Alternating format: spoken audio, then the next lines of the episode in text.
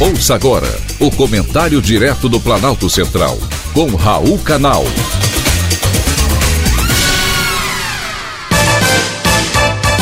Queridos ouvintes e atentos escutantes, assunto de hoje: assédio diminui com o teletrabalho. Desde o início da pandemia de Covid-19, em março do ano passado, o ambiente de trabalho mudou muito no Brasil. Com a quarentena, muitos puderam desfrutar do home office e muitos outros tiveram que continuar se deslocando de casa para o trabalho.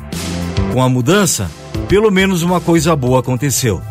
As denúncias de assédio no trabalho diminuíram substancialmente. O ano passado, o Ministério Público do Trabalho recebeu 4.826 denúncias de assédio moral no país uma queda de 36% em relação ao ano anterior. Foram 311 denúncias de assédio sexual, 34% a menos do que em 2019.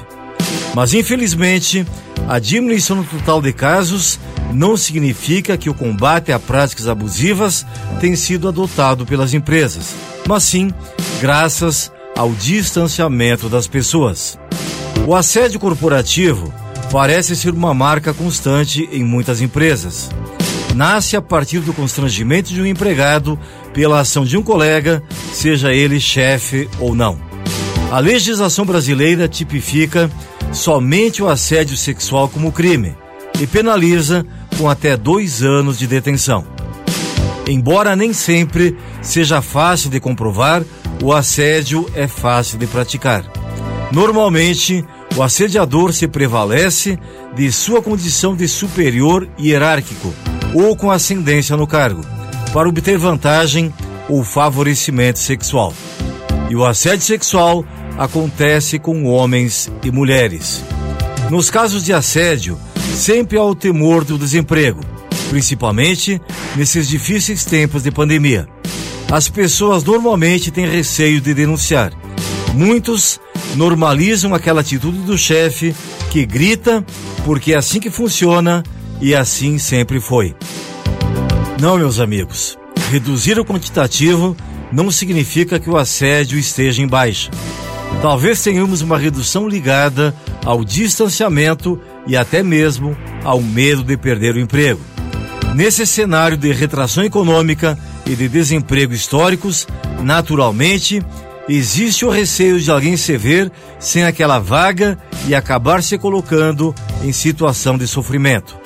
Mas maior sofrimento é aguentar dias, meses e anos o assédio moral ou sexual de quem quer que seja. Se for este o caso, tenha calma e reúna provas. A apresentação de prints de tela, áudios e conversas são consideradas opções de provas para um possível assediador. Se você estiver trabalhando em casa, há inúmeras possibilidades de configurações de assédio.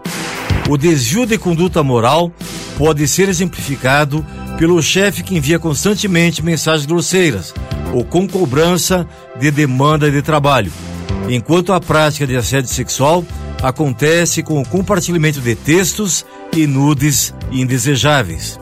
É necessário haver uma espécie de etiqueta digital como delimitar o horário para o envio de mensagens, ter um tempo razoável para receber resposta, colocar questões e tarefas de modo respeitoso, com prazos razoáveis que permitam o horário de descanso. Se nada disso for feito e o oposto acontecer de maneira corriqueira, pode sim configurar assédio, seja ele moral ou sexual. Por maior que seja a dificuldade em provar o crime, como previsto no Código Penal, não se intimide e fique atento. Assédio é crime e, como tal, deve ser denunciado. Foi um privilégio ter conversado com você.